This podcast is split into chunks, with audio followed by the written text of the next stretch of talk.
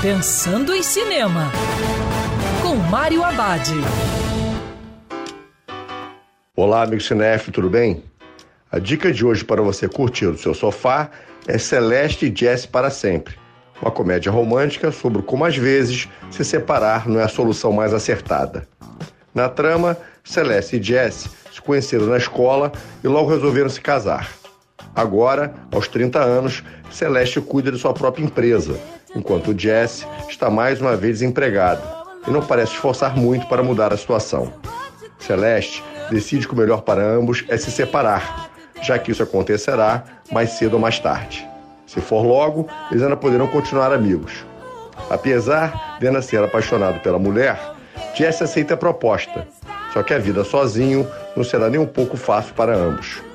Celeste e Jesse para sempre é um filme que mostra que a convivência entre duas pessoas não é fácil, mas também se separar, enquanto ainda existe amor, é ainda mais complicado.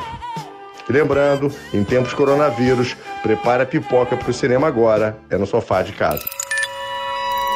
Quer ouvir essa coluna novamente? É só procurar nas plataformas de streaming de áudio. Conheça mais dos podcasts da Band News FM Rio.